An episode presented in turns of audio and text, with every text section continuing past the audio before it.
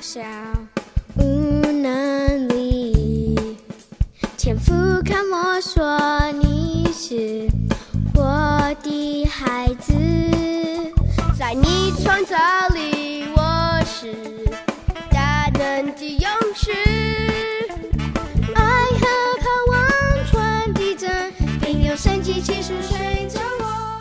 亲爱的弟兄姐妹，大家早安！好朋友们，大家好！在这一首很快乐的儿童诗歌里，好像觉得今天特别的有盼望。好，我们今天要来读以赛亚书的四十四章。我先来读第一节、第二节。我的仆人雅各，我所拣选的以色列啊，现在你当听，造作你，又从你出胎造就你，并要帮助你的耶和华如此说：我的仆人雅各。我所拣选的耶稣伦呐，不要害怕。好，我们来读第八节、第九节。你们不要恐惧，也不要害怕。我岂不是从上古就说明指示你们吗？并且你们是啊我的见证。除我以外，岂有真神吗？诚然没有磐石，我不知道一个造啊制造偶雕刻偶像的。尽都虚空，他们所喜悦的都无益处，他们的见证无所看见，无所知晓，他们便觉得啊羞愧。我们下面读最后十四啊十四节，一直读到第十九节。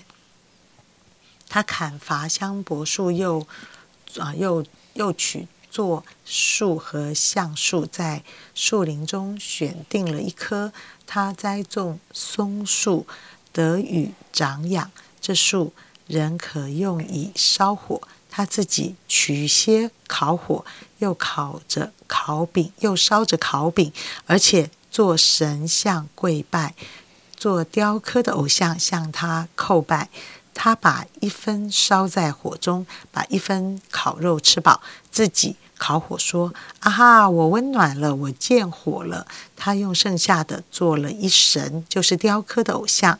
他向这偶像俯伏叩拜，祷告。他说：“求你拯救我，因为你是我的神。”他们不知道，也不思想，因为耶和华闭住他们的眼，不能看见；塞住他们的心，不能明白。谁心里也不醒悟，也没有知识，没有聪明，能说我曾拿一分在火中烧了，在火炭上烤过饼，我也烤过肉吃。这剩下的，我岂要做可憎之物吗？我岂可向本敦子？叩拜呢，好像就是剩下的那些柴火。本墩子这个字很少用，我们请杨玉分享。各位弟兄姐妹们平安。嗯，在以赛亚书呢，四十四章跟四十三章的架构啊，它其实有一点相像。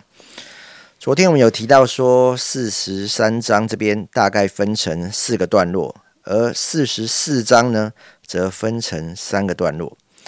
这三个段落的概念呢，也跟四十三章哦是有点像的。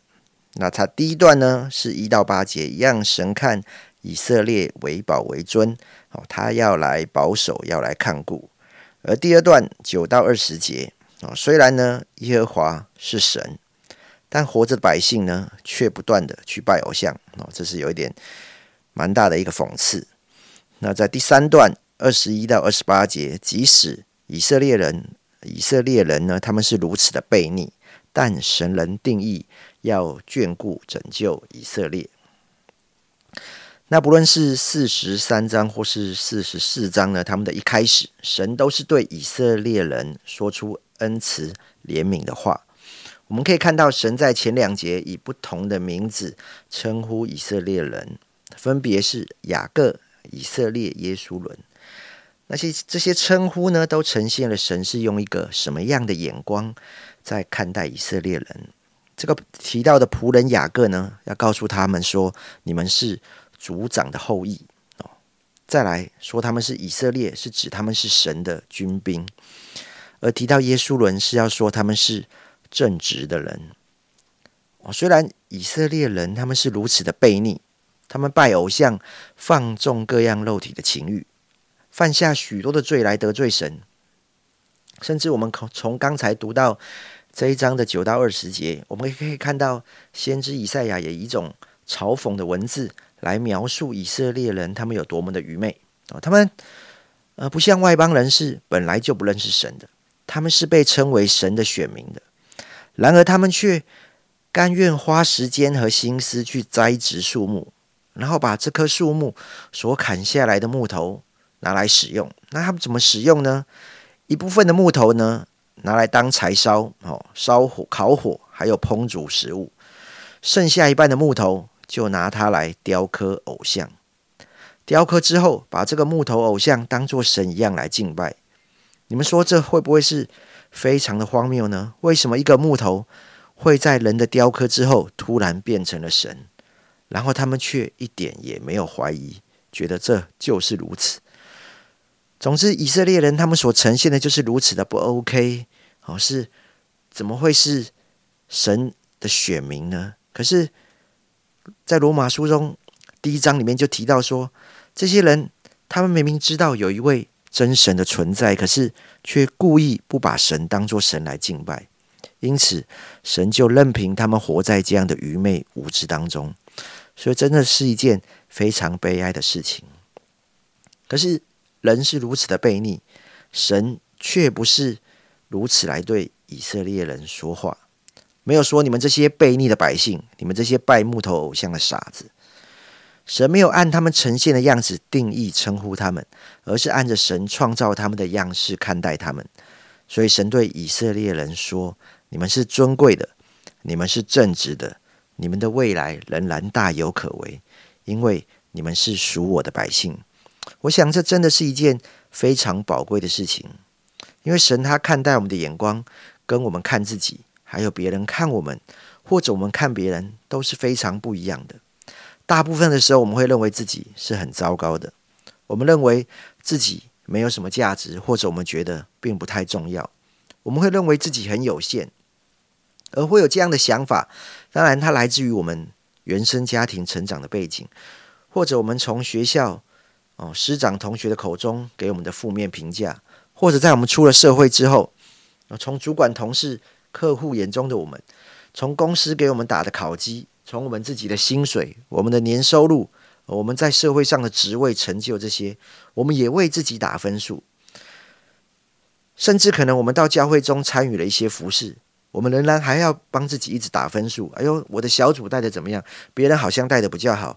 哎，为什么我这个做音控好像也没有控的太好？哎，我这个我在台上带敬拜，这个到底是做的怎么样？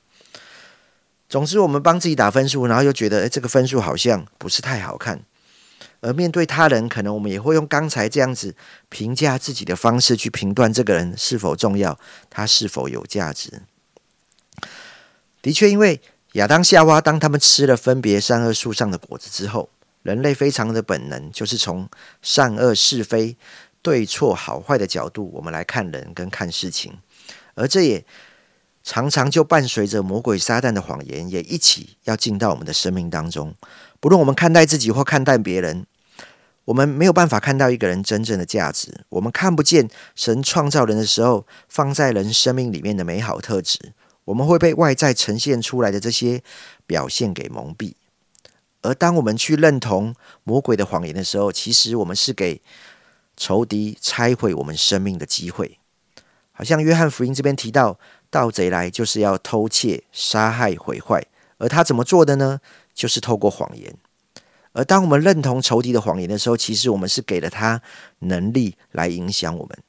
举例来说，当我们认罪的时候，我们知道耶稣基督的宝血已经遮盖涂抹我们一切的罪了事实是，因着耶稣，我们的生命已经如同一张全新的白纸，我们是新造的人。然而，魔鬼撒旦却会在我们犯错的时候，把过去的旧账通通又挖出来。你看吧，就说你不行吧，不是说你不要再说别人坏话了吗？怎么就说不听呢？啊，你可以不要再看那些不好的影片了吗？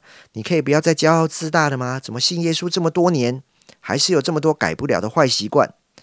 身旁的人不能信主，都是因为你这些没有好见证的缘故啦。你干脆不要去聚会了，你也不用 Q T，Q T 有什么用？祷告有什么用？那唱这么多诗歌，聚这么多会，然后呢？神真的爱你吗？如果爱你，为什么你现在还这么辛苦呢？总之，仇敌的谎言天天都出现在我们的生命当中。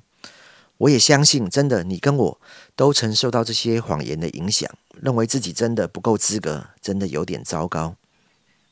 但是神是对以色列人说：“你们是尊贵的，你们是正直的，你们的未来仍然大有可为，因为你们是属我的百姓。”在彼得前书二章九节，神说：“唯有你们是被拣选的族类，是有君尊的祭司，是圣洁的国度。”是属神的子民，要教你们宣扬那招你们出黑暗入奇妙光明者的美德。今天想要来鼓励我们中间的每一个人，让我们拆毁仇敌在我们生命中的谎言。在神的眼中，我们每一个人都是最珍贵而且最有价值的儿女。这个事实不会因着我们犯错、软弱、跌倒而有所改变。耶稣也不会一直来跟我们算旧账，因为在基督里面，一切都已经被更新。我们可以凭着信心来领受，凭着信心来宣告，我们的今天属于神。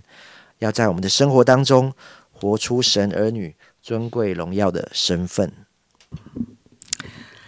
啊，今天的信息我真的也觉得很惊讶，因为我在读圣经的时候，啊，我想神应该大怒吧，气死了！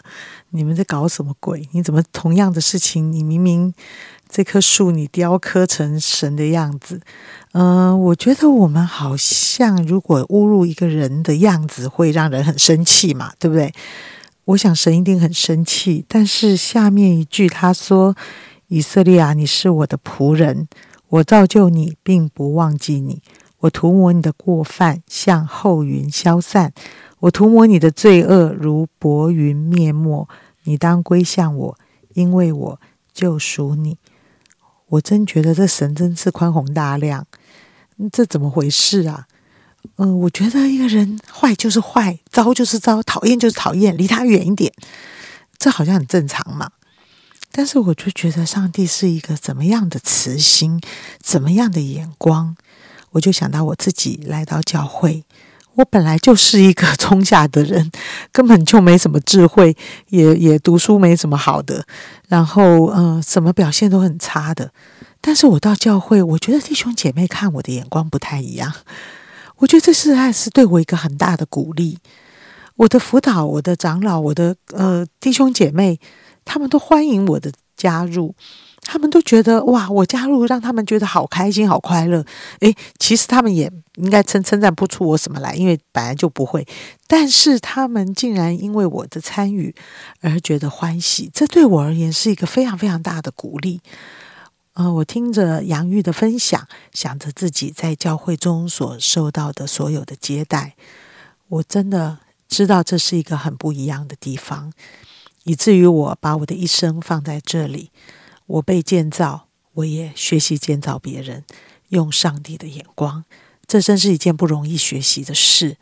亲爱的弟兄姐妹，我们一起来学习。不论今天你的家庭，或者是你的公司，有些气死你的人，或者是现在我心里面还有一些我觉得担忧也无法面对的关系，但是我相信上帝会给我一个眼光，知道怎么样来互动处理是最宝贵的。我们一起祷告。